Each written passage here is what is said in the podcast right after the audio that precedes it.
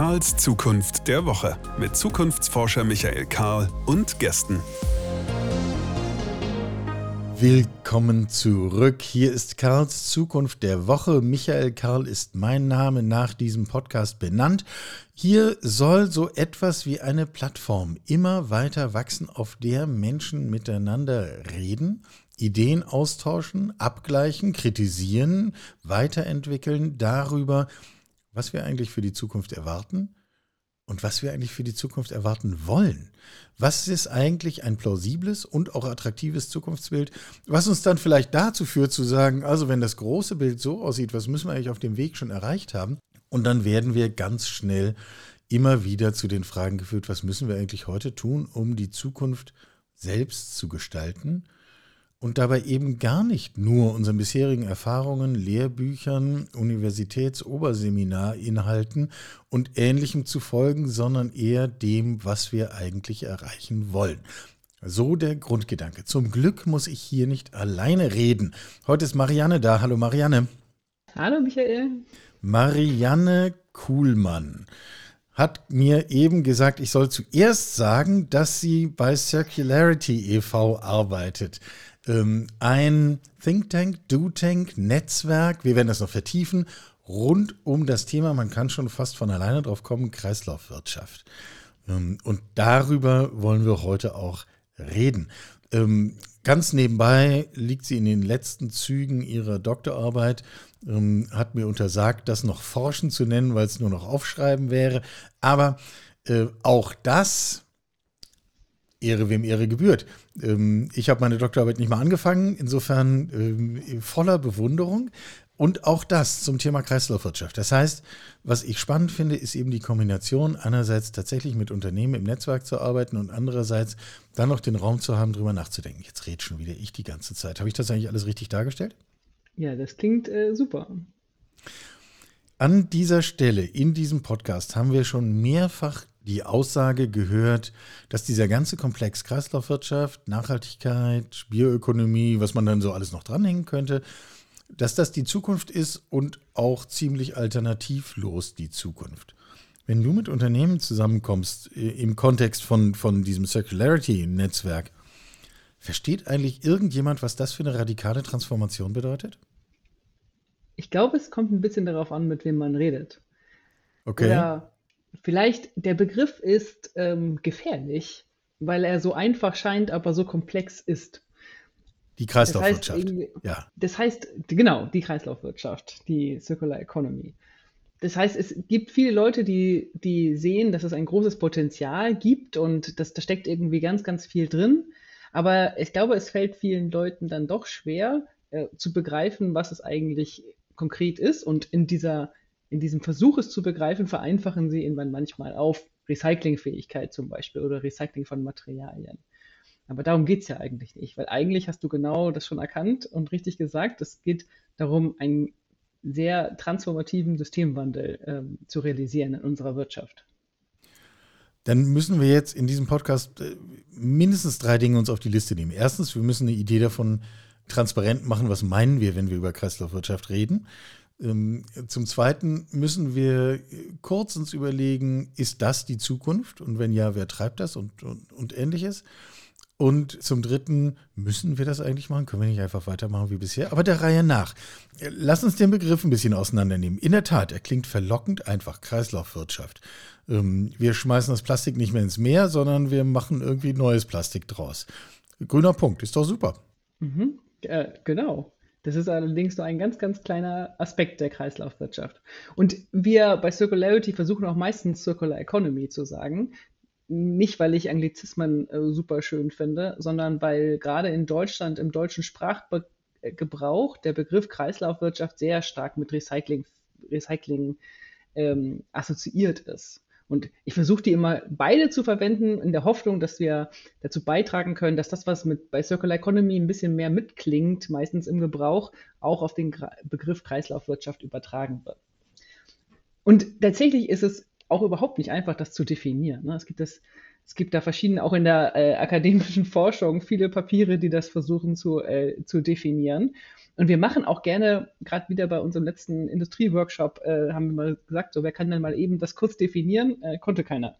Aber wir versuchen es. Ähm, ich meine, für mich ist es ganz klar ein Systemwandel. Und Circular Economy bedeutet, dass, es ein, dass wir die Wirtschaft so gestalten oder unsere wirtschaftlichen Aktivitäten, dass es ein regeneratives System ist.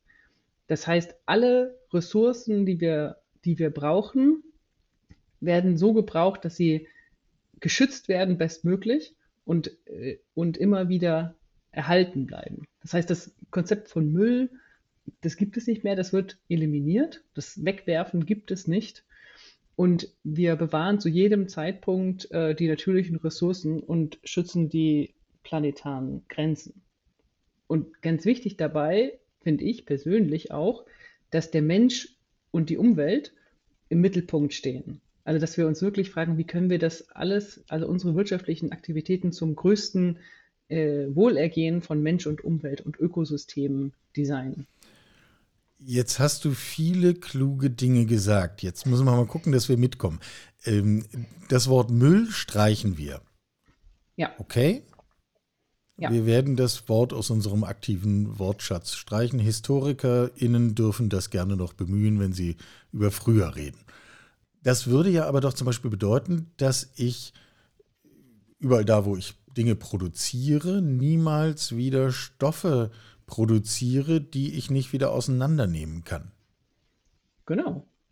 Grundsätzlich äh, ist immer der Gedanke, wenn ich Materialien verwende, um Wert zu schaffen, dass ich die so verwende, dass sie vollständig wiederverwendet, also wieder, wieder zurückgewonnen werden kann. Oder vollständig in anderen Kreisläufen aufgehen. Also man muss natürlich auch technische Rohstoffe und biologische äh, Rohstoffe trennen, ne? also das kann sich auch kompostieren oder halt komplett in anderen Produkten aufgehen. Aber grundsätzlich ist das die, die Logik. Ich kann nichts produzieren, was nicht komplett wieder auch aufgelöst werden kann. Das klingt jetzt, je nachdem, in welcher Branche ich mich bewege, äh, schon ziemlich anspruchsvoll. Also ich würde behaupten, kaum ein Haus in diesem Land würde diesen Maßstäben genügen. Wir bauen im Moment so, dass man das Zeug hinterher nur, also kann man das Granulat für Straßenbau draus machen, aber ansonsten äh, hat sich das mit äh, Wiederverwendbarkeit. Ähm, und äh, die ganze chemische Industrie haben wir jetzt auch schon auf den Stuhl gesetzt und gesagt, also ihr müsst das auch anders machen. Also mhm. wir haben eigentlich jetzt mit diesen, schon mit diesen wenigen Gedanken wahrscheinlich der weiten Mehrheit der zentraleuropäischen Wirtschaft eine ordentliche To-Do-Liste geschrieben, oder? Deswegen sage ich auch gern, die Kreislaufwirtschaft, die Realisierung der Kreislaufwirtschaft ist eine der größten Transformationen unserer, unseres Wirtschaftssystems äh, schlechthin. Warum müssen wir das machen? Also könnten wir es auch lassen? Ist doch mühsam, ist doch teuer. Ist total, to, total mühsam und teuer. Aber ich sag mal, es gibt ein, ein, Können und ein Wollen. Also ein Müssen und ein Wollen, wie immer. Also ich meine, dass ähm, unsere Ressourcen endlich sind, ist ja irgendwie, glaube ich, jedem klar. Wir leben auf einer Welt. Und wir wissen auch alle, dass wir aktuell mehr Ressourcen verbrauchen, als diese Erde uns zur Verfügung stellt. Und die Kreislaufwirtschaft ähm, hat das klare Ziel, den Ressourcenverbrauch äh, zu radikal zu reduzieren ähm, und dabei auf der anderen Seite auch den, die Müllproduktion zu ähm, radikal zu reduzieren oder zu eliminieren. Also dass wir äh, das beides ähm, schaffen und dazwischen quasi die Emissionen zu reduzieren. Es gibt immer unterschiedliche Studien. Die letzte sagte, dass eigentlich 70 Prozent der Emissionen ähm, irgendwie assoziiert sind mit den physischen Produkten, die wir produzieren und dann auch gebrauchen. Und das heißt also, wenn wir die Ressourcen schonen wollen, wenn wir nicht irgendwann im Müll ersticken wollen und wenn wir das, die Klimakatastrophe verhindern wollen oder wenn wir dazu beitragen wollen, dass der CO2-Haushalt nachträglich äh, sinkt, dann ist die Circular Economy äh, nicht optional. Aber, und das glaube ich ist die andere, die andere Seite, ist, ich finde das des Müssens immer so, das, das klingt irgendwie schwer und ähm, kompliziert. Ich meine, das ist es auch, aber ich glaube auch, ähm, ähm, wir können das wollen, weil es uns auch die Chance gibt, dass wir Wertschöpfung nochmal neu denken. Ja, also das ganz viel von dem, was wir äh, so machen, wie wir es machen, ist ja historisch gewachsen äh, auf einem ganz anderen Wissensstand und auch auf einem anderen Stand darüber, wie wir definiert haben, was, was Wohlstand ist, was Lebensqualität ist. Und wenn wir jetzt noch mal schaffen, Wertschöpfung neu zu definieren und zu, zu, zu schauen, wie wir das jenseits von mehr physischem Konsum machen können, dann kann das für den Planeten und für den Menschen total wertvoll sein. Und ich persönlich freue mich auf den Wandel. Ja, äh, über den Spaß, das Vergnügen, den Reiz, die Attraktivität dieses Wandels reden wir vielleicht gleich nochmal. Entschuldige, wenn ich da aber vorher bei dem Schritt davor noch ein bisschen hartnäckig bin. Ähm, natürlich klingt müssen immer so hart. Für unsere Zukunftsbetrachtung halte ich das aber schon für eine relevante Frage, ob es überhaupt einen denkbaren Plan B gibt oder ob es Plan A und B gibt und wir uns dann entscheiden müssen. Das ist einfach eine unterschiedliche Situation, wenn wir nach vorne schauen. Ähm, ich habe äh, mir nur wenige Zahlen nochmal angeschaut, aber eine, die gerade durch verschiedenste Schlagzeilen geht, ist, dass wir reden ja viel über Gas aus Gründen des verbrecherischen russischen Krieges in der Ukraine. Ähm, und ich habe mir die Zahl nochmal notiert, dass ungefähr 40 Prozent des Gases, das wir in Deutschland verbrauchen, insgesamt ähm, in der chemischen Industrie verbraucht werden und zwar nicht zum Heizen, sondern als Ausgangsstoff für kohlenstoffhaltige Produkte. Daraus machen wir Plastik. Daraus machen wir die Frischhaltefolie, in die wir das vorgeschnittene Obst im Supermarkt äh, packen und es dort kaufen und hinterher schmeißen wir es weg, glauben, es wird recycelt und in Wahrheit landet es in der Antarktis im Eis. Ähm, so, äh, ich überzeichne, glaube ich, nur wenig. Ähm, ist das aber bei diesen Dimensionen, ist das überhaupt realistisch, dass wir davon, also dass, dass das machbar ist? Wenn wir sagen 40 Prozent des, des Gases, das ist ja jetzt nicht, nicht ja. nichts. Das stimmt, ähm, aber ich sag mal, alles ist machbar, was machbar sein muss. Ähm, ich meine, es wird nur gehen, wenn wir uns den Wandel wirklich vornehmen und wenn wir systemisch an diesen Wandel rangehen. Also das ist ja das Interessante, dass quasi ein, wenn man ein System ändern will, man ganz viele kleine Schrauben drehen muss. Ne? Also es geht sicherlich nicht, wenn wir einfach nur sagen, wir lassen alles, wie es ist und gucken nur, dass wir den grünen Wasserstoff, den wir haben, für die Chemieindustrie parken oder dass wir überall da, wo Plastik ist, einfach jetzt biobasiertes äh, Plastik einsetzen. Das wird nicht funktionieren. Ja? Mhm. Sondern, sondern es ist eine grundsätzliche Frage, äh, wie wir überhaupt äh, Produkte designen, welche Produkte wir designen, wie viele Produkte wir designen, wie wir die nutzen, wie unsere Systeme aufgebaut sind. Also Plastik, da denken wir immer an Verpackung, aber Plastik ist ja, Kunststoffe sind ja in, in super vielen verschiedenen an Anwendungen. Der Computer, mit dem, äh, der hier vor mir steht, ähm, ist aus Plastik. In meinem, in meinem, nee, nicht in meinem, ich habe keins, aber ich meine, in den Autos ist, äh, äh, ist ganz viel Kunststoff verbaut und das sind ja auch teilweise sehr wirklich auch fortgeschrittene äh, äh, Materialien. Aber das ist ja dann die Frage, also da fängt es ja an, ne? wie viele Autos haben wir eigentlich auf der Straße ne? oder wie viele Produkte haben wir, wie viele Häuser bauen wir neu oder was re re renovieren wir eigentlich, was, was wir haben oder so. Also es sind viele Schrauben, die dazu führen, dass wir zum einen die Nachfrage nach Materialien senken müssen und zum anderen die Materialien, die wir haben, schlauer verwenden und die, die wir immer noch brauchen, ähm, ersetzen mit, mit Alternativen.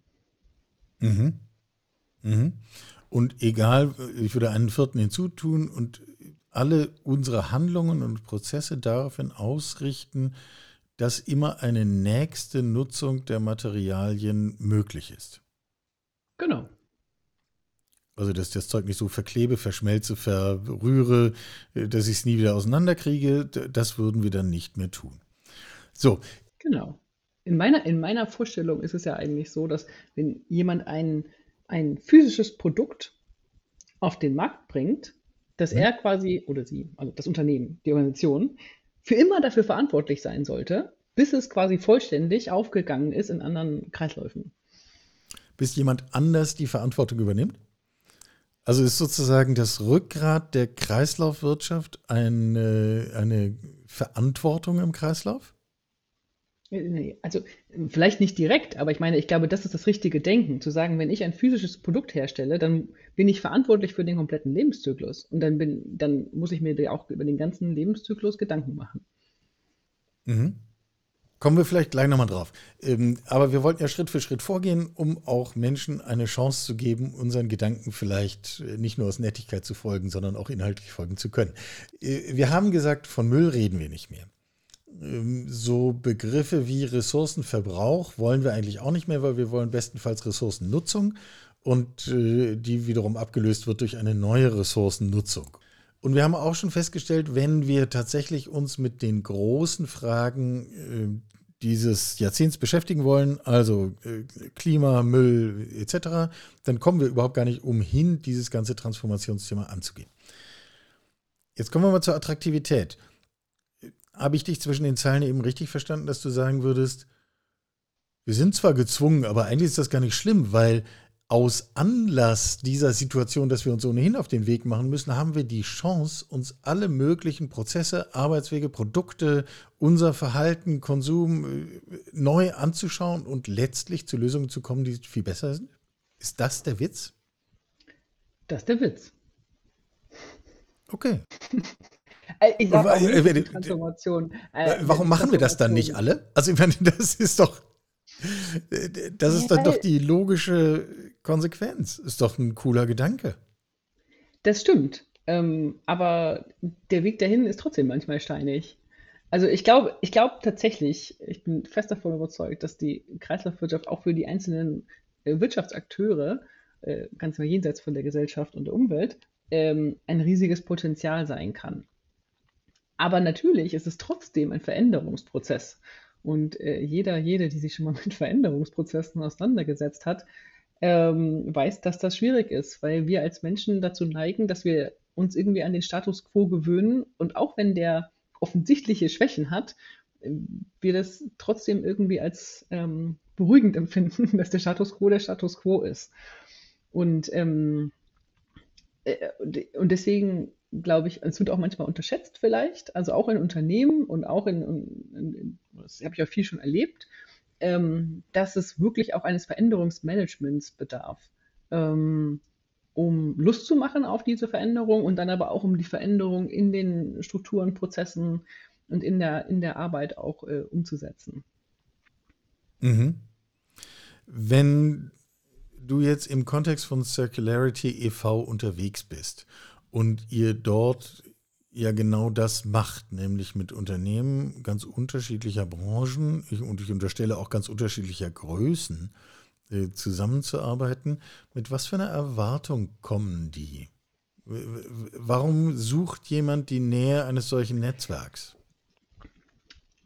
Ich glaube, ganz viele äh, sind oder kommen zu uns, weil sie das Gefühl haben, das ist ein Thema, das ist spannend und das könnte auch eine gefühlte Re Relevanz haben für Ihr Unternehmen, aber es fällt Ihnen schwer, es zu greifen oder es umzusetzen. Und ähm, das Ding ist, dass theoretisch ist das der Gedanke an eine Kreislaufwirtschaft natürlich auch schon äh, Dekaden alt. Aber jetzt sind wir gerade in einer Phase, wo es wirklich äh, auch eine Traktion in der, in der Wirtschaft gibt, äh, wo viele Startups neue Dinge ausprobieren, wo auch in der Innovations- und Forschungslandschaft wahnsinnig viel passiert, wo in der Regulatorik und äh, auch in der Finanzwelt viel passiert. Das heißt, aktuell ähm, ist mein Gefühl so ein bisschen, es gibt viele klare Sachen, die wir tun müssen, klar, aber es gibt auch ganz viele Sachen, wo noch nicht ganz klar ist, welche, sagen wir mal, dominanten Lösungen sich entwickeln. Ja? Und das heißt, es ist ein, es ist also zum einen generell für Unternehmen sehr schwierig zu sagen, wo fange ich denn eigentlich an? Also ich habe ich hab damals schon bei McKinsey viel mit Unternehmen äh, zum Thema Circular Economy geredet. Und genau diese Frage von Unternehmen, ähm, die gesagt haben, ja, cool, wenn ich jetzt wirklich eine Circular Economy Transformation machen, machen wollen würde, wie würde die aussehen für mein Unternehmen und wo fange ich an? Die hat mich quasi dazu motiviert, diese Frage mitzunehmen äh, an die ETH Zürich und da meine Promotion zu genau diesem Thema ähm, zu machen, weil das nicht so trivial ist und das nicht so offensichtlich, ich kaufe mir hier ein Buch, da stehen die zehn Schritte drin, die mache ich und dann ist, ist, ist es fertig. Und deswegen hilft es total, ähm, quasi so bei so Stakeholder-Prozessen, wie wir sie machen, zum Beispiel äh, mitzumachen. Wir machen ganz viele, also die Veranstaltungen, die wir organisieren oder die, die Initiativen, die sind immer darauf fokussiert, wie gelingt die Transformation in der deutschen Wirtschaft. Also ganz pragmatisch ähm, und wirtschaftsfokussiert. Und das heißt, zum, wir facilitieren viele Peer-Learnings, also wo einfach sich, ähm, sich Akteurinnen in der Wirtschaft austauschen können zu ganz akuten pragmatischen Problemen im Alltag. Ähm, und wir teilen viel Best Practices. Wir machen Webinare, wo Leute, äh, die was Spannendes entwickelt haben, das teilen. Und es gibt immer viel Diskussion. Man kann Fragen stellen, etc. All das ähm, versuchen wir möglichst immer pragmatisch auf die Umsetzung fokussiert zu machen. Und es ist auch so, und das ist der zweite Punkt, warum sie zu uns kommen, glaube ich, äh, warum wir auch so aktiv sind in dieser Stakeholder, ähm, äh, diesem Stakeholder Alignment, ähm, ist ganz, ganz viele Lösungen können einfach von einzelnen Unternehmen nicht alleine umgesetzt werden. Also das ist halt entweder fehlen mir die Kompetenzen als Unternehmen, weil ich das noch nie gemacht habe, oder ich alleine kann es nicht umsetzen, weil mir die Skaleneffekte fehlen. Also bei Mehrweglösungen zum Beispiel ist das ganz oft der Fall. Es macht für die Unternehmen meisten, also jetzt für, für Verbrauchsgüter, macht es keinen, es ist wirtschaftlich nicht attraktiv für einzelne Unternehmen ein Mehrwegsystem in den Markt zu bringen. Aber wenn sich mehrere Unternehmen zusammenschließen, dann kann es äh, auch finanziell und logistisch ähm, attraktiv werden. Also da gibt es einfach so Sachen, wo es einfach logisch ist, äh, zusammenzuarbeiten. Und dann gibt es auch pragmatische Sachen, dass es auch eine, äh, auch ein Alignment, also ein, ein, ich weiß nicht, was das deutsche Wort dafür ist, äh, entlang der Wertschöpfungskette äh, geben muss, damit wir alle in die gleiche Richtung ziehen. Ich habe sowohl in meiner Promotion. Eine Ausrichtung entlang der Wertschöpfungskette würde man vielleicht. Genau, eine gemeinsame Ausrichtung, das finde ich gut. Ich habe ich hab in meiner Promotion viel äh, mit einem Industrieverband ist der Verpackungsindustrie zusammengearbeitet und wir haben auch schon viel so Stakeholder. Ähm, Ausrichtungen oder äh, Kooperationen bei, bei Circularity gemacht. Ähm, weil, jetzt mal plakativ gesagt, wenn ein, ein Gebrauchsgüterhersteller sagt, ich möchte jetzt nur noch meine Verpackung aus äh, 100% recyceltem Monomaterial machen, dann ist das schön und gut, aber das wird er auf dem Markt nicht finden, weil das das Angebot gar nicht gibt. Und das heißt irgendwie, er braucht zum, er braucht die, die Chemie, die, die Chemieproduzenten, also die Grundchemieproduzenten, er braucht die Verpackungshersteller und er braucht die Recycler, damit wir uns einigen, welche Materialien verwenden wir in Zukunft, wie sammeln wir das eigentlich und all das, damit der Kreislauf fließen kann, damit dann jeder Einzelne auch das dann machen kann. Und solche Dinge facilitieren wir und deswegen kommen die Leute zu uns und machen mit. Du hast mir ein bisschen die nächste Frage schon mit ein paar Gedanken bedacht, aber ich würde sie trotzdem der Klarheit willen nochmal stellen wollen. Ähm, Weil es, glaube ich, noch einen Schritt tiefer geht, die Frage dieser Kooperation. Wäre es überhaupt vorstellbar, dass ein Akteur einer Organisation, ein Unternehmen, eine echte Transformation im Sinne der Circular Economy vollführt, nur für sich alleine? Das wäre jetzt die Diskussion, was eine echte Transformation der Circular Economy ist. Ja? Also in jedem Aspekt in meinem ganzen Unternehmen, niemand ist eine Insel. Ja? Also im schlimmsten Fall, also mindestens mal das Gebäude, in dem ich meine Büros habe, ist ja nicht von mir gebaut meistens. Und ich glaube auch nicht, dass das der Weisheit letzter Schluss ist. Also unsere Wirtschaft ist ja deswegen auch so stark, weil wir irgendwann dafür kommen sind, dass Arbeitsteilung Sinn macht. Und vielleicht der eine die Häuser baut und die, und die andere äh, die Computer äh, baut und nicht alle alles machen. Und ich glaube, das macht auch Sinn. Und auch in einer Kreislaufwirtschaft heißt es nicht, dass einzelne Unternehmen den Kreislauf versuchen sollten zu schließen. Manchmal macht das Sinn und manchmal ist das auch, kann das auch ähm, dazu beitragen, eine Machbarkeit äh, zu sehen mhm. oder so. Ne? Also mhm. Es wird oft zitiert zum Beispiel das, das Beispiel von der Schwarzgruppe mit Lidl und Kaufland, die quasi ja ihr PET, also ihre Flaschen, komplett im Kreis führen. Aber das ist, äh, das ist ja, das ist ein, ein, ein möglicher Ansatz, aber das ist dann ja nur ein Produkt und ein Material. Und äh, letztes Mal, als ich bei Lidl war, gab es mehr als Wasserflaschen. Ja, ja, habe ich auch schon mal mit eigenen Augen gesehen. Ähm, ja, also ich, ich habe deswegen nochmal nachgefragt, weil mir scheint, ähm, dass auch da eine große Chance drin liegt. Das heißt, wenn wir uns auf den Weg machen und sagen, wir wollen Ressourcen Nutzen und Weiternutzung ermöglichen. Wir wollen keinen Müll. Wir wollen, äh, und über den Menschen müssen wir sowieso gleich noch reden. Ähm, dann ergeben sich ja ganz neue Möglichkeiten der unternehmens- und organisationsübergreifenden Zusammenarbeit. Auf einmal ist es dann eben interessant, was derjenige sagt, der fünf Stellen weiter hinten in der Nutzungskette äh, sitzt. Ähm, und der weiß auch Dinge, die ich gar nicht weiß. Ähm, und mir scheint, dass das eine Tugend ist, die es auszuprägen gilt. Ähm, sich überhaupt anschlussfähig zu machen, sich überhaupt kommunikationsfähig zu machen, überhaupt in die Lage zu versetzen, fachlich wie Management auf allen Ebenen, ähm, mit anderen sich nicht nur nett beim Bier, beim IHK-Empfang auszutauschen, sondern tatsächlich echt zusammenzuarbeiten. Mhm. Genau, also ich glaube auch, es bedarf echter Zusammenarbeit und die ist gar nicht so trivial, wie man meint. Also einen kleinen Empfang ausrichten und ein bisschen Kaffee hinstellen reicht wahrscheinlich nicht. Also tatsächlich haben wir auch in der, äh, in der äh, Kuratierung von vielen Stakeholder-Engagements ähm, das auch immer wieder gesehen. Also, weil genau das, was du gesagt hast, äh, zutrifft, dass die viele Stakeholder einen sehr großen Silo-Wissen haben. Also sie sind sehr spezialisiert auf den einen Schritt in der Wertschöpfungskette, den sie selber machen, ähm, aber haben dann nur eine vage Vorstellung davon, was in den anderen Schritten passiert, gerade wenn die weiter weg sind. Und das ist ja auch verständlich, weil das war bisher nicht relevant. In einer linearen Wirtschaft geht mich das aber nichts an. Ja. Und das heißt aber, äh, in einer zirkulären Wirtschaft ähm, geht es mich was an. Also gerade bei der äh, Verpackungsindustrie, da gab es viele so Diskussionen, dass dann die Recycler gesagt haben, guck mal, die ganzen großen Markenhersteller, die sagen, sie wollen recycelte, recycelte ähm, Verpackungsmaterialien haben und sagen, liebe Recycler, warum liefert ihr das denn nicht? Und dann sagen die Recycler, ja, aber also wir können ja nur recyceln, was ihr uns im ersten Durchlauf gebt. Und wenn das nicht recyclingfähig ist, dann können wir euch danach kein recyceltes Material zur Verfügung stellen. Aber das scheinen die nicht zu begreifen. Und weil das, das Wichtige dabei ist, was halt dann oft fehlt, ist zum einen das Wissen über diese einzelnen Schritte, die auch weiter weg sind und aber auch das grundlegende Verständnis, dass es keine lineare Kette mehr ist und ich bin am Anfang und jemand ist am Ende, sondern dass der, der am Ende ist, plötzlich mein Zulieferer wird und es ein Kreislauf ist und wir deswegen alle voneinander abhängig sind. Und das, diese, dieses Verständnis, also das wirklich, wirklich begriffen zu haben, das ist oft gar nicht so ausgeprägt. Alle wollen irgendwie Circular Economy, aber was das dann konkret heißt, dieses Verständnis fehlt oft noch man müsste vielleicht an dieser Stelle auch sich nochmal überlegen, wie viele, also das ist ja auch so ein Schaufensterthema, nicht? Guck mal hier, was wir alles Tolles machen und wir machen unseren Bericht dazu und der steht in Hochglanz designt auf der Webseite zum Download. Aber in Wahrheit haben wir nichts geändert. Wir haben aber einen tollen, also wir haben eine Agentur bezahlt, die war teuer, die hat einen tollen Bericht geschrieben. ähm, was würdest du schätzen, wie, wie kann man das irgendwie ein Gefühl dafür haben, wie viel Schindluder wird mit diesem Begriff eigentlich getrieben?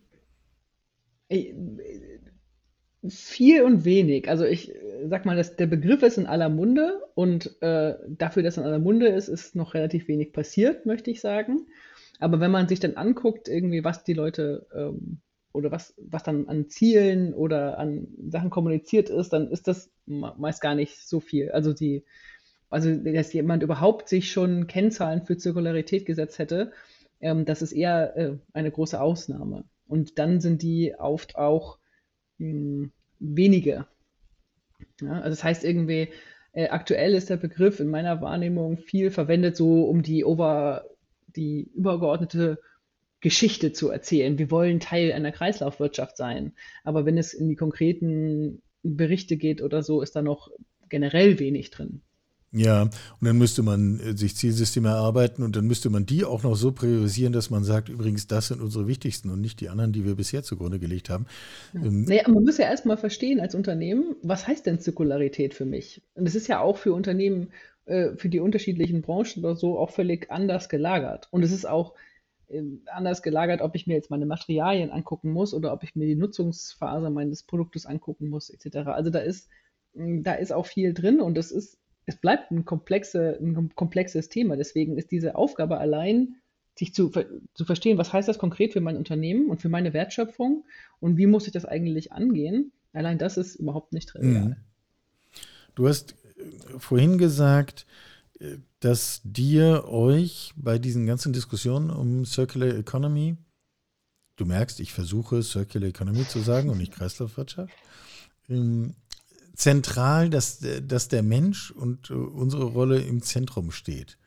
Allgemein stimmt da jeder zu, aber wir sollten vielleicht ein bisschen spezifischer sein, was wir damit meinen.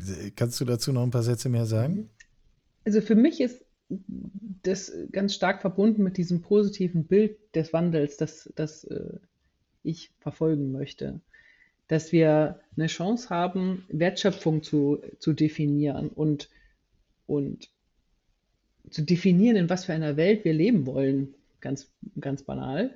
Ähm, nochmal von vorne mit dem Menschen und der Umwelt im Mittelpunkt. Also zu überlegen, nicht wie, wie kann ich jetzt das bestehende System, so wie es ist, inkrementell verbessern. Das kommt dann in der, wie setze ich das um. Aber wenn ich einen Nordstern entwickeln möchte, eine, eine Vision in einer, einer lebenswerten Welt für, für morgen in den planetaren Grenzen, dann kann ich mir ja nochmal überlegen, irgendwie, wie wäre das eigentlich? Also wenn man jetzt sagen würde zum Beispiel, hey, stell dir vor, es ist eine grüne Wiese und du malst eine Stadt einfach so, wie sie ist. Also du malst einen Raum, wo du mit vielen Menschen auf engem Raum zusammenlebst.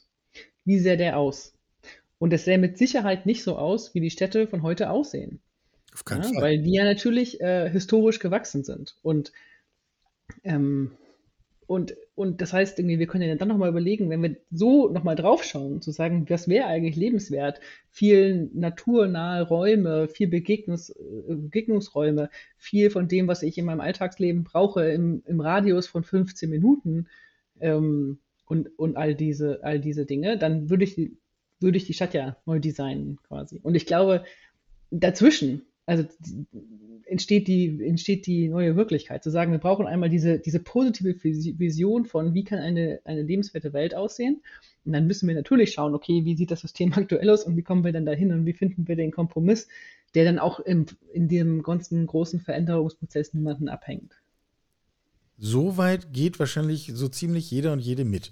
Und wenn wir beide jetzt diese Stadt aufmalen würden, dann würde wahrscheinlich, würdest weder du noch ich eine autozentrierte oder autogerechte Stadt entwerfen. Wir würden eher ganz andere Formen finden, wie man von A nach B kommt oder das gleich überflüssig machen, dass man von A nach B kommen muss. Ähm, das führt uns ja aber zu dem Gedanken, dass wenn wir diese Transformation angehen, dann wird es Akteure geben, die davon total profitieren, weil sie hoch anschlussfähig sind, äh, zirkularitätsfähig sind, schneller sind, entschiedener, entschlossener etc., aber auch gebraucht werden. Und es wird andere geben, wo wir sagen, ja, also die vielen Autos brauchen wir eigentlich nicht mehr. Sprich, es wird Verlierer geben. Ähm, wie gehen wir jetzt mit dieser Perspektive um? Da wird es dann ja auf einmal gar nicht mehr so schön und attraktiv. Also für die Betroffenen jedenfalls nicht. Wandel in einer Gesellschaft ist immer komplex und auch immer ein schwieriger Prozess. Aber ich glaube, als, oder war ich noch davor geschoben, also und natürlich ist auch ein, ein Veränderungsprozess, der verändert Dinge und der macht Dinge, die vorher da waren, unnötig. Und das heißt natürlich auch, dass es quasi Verluste geben wird. Aber wahr ist auch, dass Veränderung inhärent zum menschlichen Dasein gehört. Und die Frage für mich nach einer sozialen, einer reichen Gesellschaft ist nie quasi, wie können wir den Wandel aufhalten, sondern immer, wie können wir ihn so gestalten, dass wir alle mitnehmen. Und dass die, also dass wir sehen auch, wer davon gerade nicht profitiert und dass wir Alternativen schaffen. Ich meine, wir haben jetzt auch heutzutage, würde ich jetzt behaupten, nicht mehr so viele Hufschmiede in Berlin, wie wir es noch vor 200 äh, Jahren hatten, weil wir einfach nicht mehr so viele Pferde in der Stadt haben. Ja? Und es gibt vielleicht noch zwei, aber früher waren es wahrscheinlich ein paar mehr. Und die, so. Und ich meine, mit den Kohlekumpel ähm, ist das ähnlich. Ähm, und mit all diesen Sachen. Die Solidarität einer Gesellschaft misst sich daran, wie wir diesen Wandel gestalten. Nicht ob. Ja. Äh, wenn du in deinem Netzwerk ähm, mit, mit Wirtschaftsakteuren sprichst, wie stark ist, schwingt das mit? Also die Sorge, unter Umständen auch zu den Verlierern gehören zu können? Oder kommen die Leute gar nicht zu dir? Äh, wahrscheinlich kommen die, die ganz, ganz viel Sorge haben, nicht. Ähm, aber natürlich, also wenn die, es gibt natürlich immer Leute, die das aufhalten wollen, den Wandel. Ähm, ja, oder die, die Angst davor haben zu verlieren. Und das ist, das ist auch klar. Ähm, aber ich glaube, es ist immer die Frage, auch als Wirtschaftsakteur, ähm, sehe ich das als Gefahr und versuche möglichst das alles lange hinauszuzögern. Solche Leute gibt es. Oder sehe ich es Opportunität und versuche mich darauf einzurichten. Ich meine, der, der, der, für mich gehört es zum Urkonzept des Unternehmertums dazu, als Entrepreneur, dass ich, äh, dass ich immer in eine ungewisse Zukunft äh, blicke und mich immer auf Veränderungen auch äh, vorbereiten muss und gewappnet sein, sein muss. Ja? Das heißt, äh, es ist sowieso nichts äh, für ewig. Und zu begucken, wie, wie entwickelt sich meine Branche perspektivisch, was kommt da auf mich zu. Und dann ist es die Frage, optimiere ich auf die nächsten drei Jahre, die ich noch nicht recyclingfähige Multimaterialien verkaufe, oder optimiere ich auf die äh, nächsten 20, wo ich, äh, wo ich vielleicht irgendwie dann sage, ach, vielleicht stecke ich jetzt meine Forschungs- und Entwicklungsgelder lieber in die Erforschung von anderen Materialien oder auch hochspezialisierte Anwendungen, wo das vielleicht gerade äh, auch, auch mittelfristig nicht ersetzt werden kann. Hm? Also ich glaube, es gibt äh, viel, viel Potenzial, ähm, das positiv zu sehen. Aber natürlich gibt es auch äh, Bremser und, und äh, Leute, die Angst haben. Mhm. Aber ich bin da ganz bei dir. Ähm, mein Eindruck ist auch, dass wir da, wo es um Unternehmertum geht, gedanklich da deutlich weiter äh, und aktiver sind, als zum Beispiel, wenn wir in bestimmte Teile unserer politischen Landschaft schauen, die mir doch eher von, von Bewahren und dem Streben nach Stillstand ähm, geleitet zu sein, ja, scheinen, um es mal ganz freundlich zu formulieren. Ich kann das auch unfreundlicher. Ähm, letzter Gedanke. Du hast eben schon Jahreszahlen genannt. Wie lang ist denn der Punkt von, wie lang ist der Punkt hin, wo wir, wo wir beide zum Beispiel uns mal in die Augen schauen werden und sagen, ist schon erstaunlich, aber im Wesentlichen, eigentlich ist Kreislaufwirtschaft, Circular Economy das neue Default Setting geworden, die neue Normalität. Ist das etwas, was wir in zehn Jahren erreicht haben werden, in 20, in 50, in, oder hast du da ein Bild dafür? äh, nein. also ich glaube, in den nächsten zehn Jahren wird wahnsinnig viel passieren. Und ich glaube, dass, dass es kein Unternehmen gibt, das sich quasi, wenn es denn relevant hat für die Branche quasi, äh, da keine Gedanken zugemacht hat oder nicht da irgendwie Strategien aufgestellt hat. Ähm, ich meine, ich beschäftige mich seit 2016 oder so mit dem Thema. Und damals war es wirklich noch was, was ich jedem erklären musste. Äh, das, also das, der Begriff war einfach völlig unbekannt. Und das hat sich fundamental geändert, jetzt schon. Und ich glaube, wenn wir gerade auf der EU-Ebene sehen, was äh, da passiert, an der an Regulatorik, äh, mit dem Right to Repair, mit den verpflichtenden Recyclingquoten, äh, mit den neuen Produktdesign-Richtlinien etc. Da ist mit so viel Ansage so viel Push dahinter, mit der ganzen Taxonomie, auch dann jetzt die ja für Circular Economy noch ähm, ausgerollt wird, ähm, dass sich viel verändern wird. Und ich glaube, nicht nur die Regulatorik, sondern auch, was dann quasi als, als nutzbarer Schritt auch durch die Regulatorik kommt, die, äh, die Finanzwelt. Also wir sehen ja auch gerade einen massiven Shift äh, weil die, die großen institutionellen Investoren zum einen von der auch von der Regulatorik betroffen sind und Auskunft geben müssen über ihre Investments und aber auch, weil immer mehr auch Geld proaktiv ähm, nach, nach Impact-Lösungen sucht. Und beides, also die Regulatorik und die Finanzökonomie, drückt sehr schnell, sehr stark auf die Realökonomie. Also ich äh, bin eigentlich äh, ganz positiv gestimmt, wie viel Aufmerksamkeit das Thema in so kurzer Zeit, in den letzten äh, drei Jahren bekommen hat. Also bestimmt mich ein bisschen positiv, was in den nächsten zehn Jahren alles möglich ist. Ja, das ist interessant. Den, den, Gedanken haben wir hier schon mal formuliert. Am Schluss sind dann Bundesanstalten, die mit der Aufsicht irgendwelcher Finanzströme äh, beauftragt sind, ähm, werden dann zu Innovationstreibern. Ähm, sollte man nicht meinen, aber äh, ist ja auch explizit beim Thema Nachhaltigkeit ganz ähnlich, nicht? Wenn die BaFin anfängt, Nachhaltigkeit in Portfolios von Banken zu prüfen, dann wird sich vieles ne? verändern und das steht unmittelbar also, bevor. Ich finde es find äh, ganz spannend. Ich habe jetzt gerade ein Jahr als Head of Sustainability bei Grover gearbeitet, einem Scale-Up hier in Berlin und habe das äh, sehr stark miterlebt. Also wie, wie stark die Investoren dann auf ihre, in, uh, ihre äh, Portfoliounternehmen einwirken und sagen, hier, was macht ihr zum Thema Nachhaltigkeit? Wie messt ihr das? Äh, wo sind die Zahlen? Wir wollen hier äh, Auskunft. Und wie viel das dann auch, ähm, also wie viel Wandel das auch dann erzeugt in, der, in den Unternehmen. Ja, lohnt immer auf diesen Treiber zu schauen. Also die vollständig ausgebaute, ausgerollte Kreislaufwirtschaft wird in diesem Jahrzehnt nicht mehr Realität, aber wir erwarten eine enorme Dynamik und das, glaube ich, kann man jetzt nach unserem Gespräch auch festhalten, dass das eben mehr ist als ein Müssen, sondern eigentlich eine große Chance, viele vertraute Bälle nochmal in die Luft zu werfen und zu schauen, welche Lösungen, welche Modelle sind nicht nur effizient, sinnvoll, lohnend, sondern welche wollen wir auch. Und äh, das finde ich einen wirklich schönen Gedanken. Marianne Kuhlmann ist in verschiedensten Rollen, wir haben sie am Anfang alle beschrieben, wer die nochmal hören möchte, möge zum Anfang dieses Podcasts zurückscrollen. Ähm, auf jeden Fall über Circularity e.V. ansprechbar. Kontaktdaten finden sich alle in den Shownotes. Muss sich jetzt hier niemand den gespitzten Bleistift rausholen. Aber lohnen tut es allemal. Und dir tausend Dank. Vielen Dank dir. Sie hörten Karls Zukunft der Woche, ein Podcast aus dem Karl Institute for Human Future.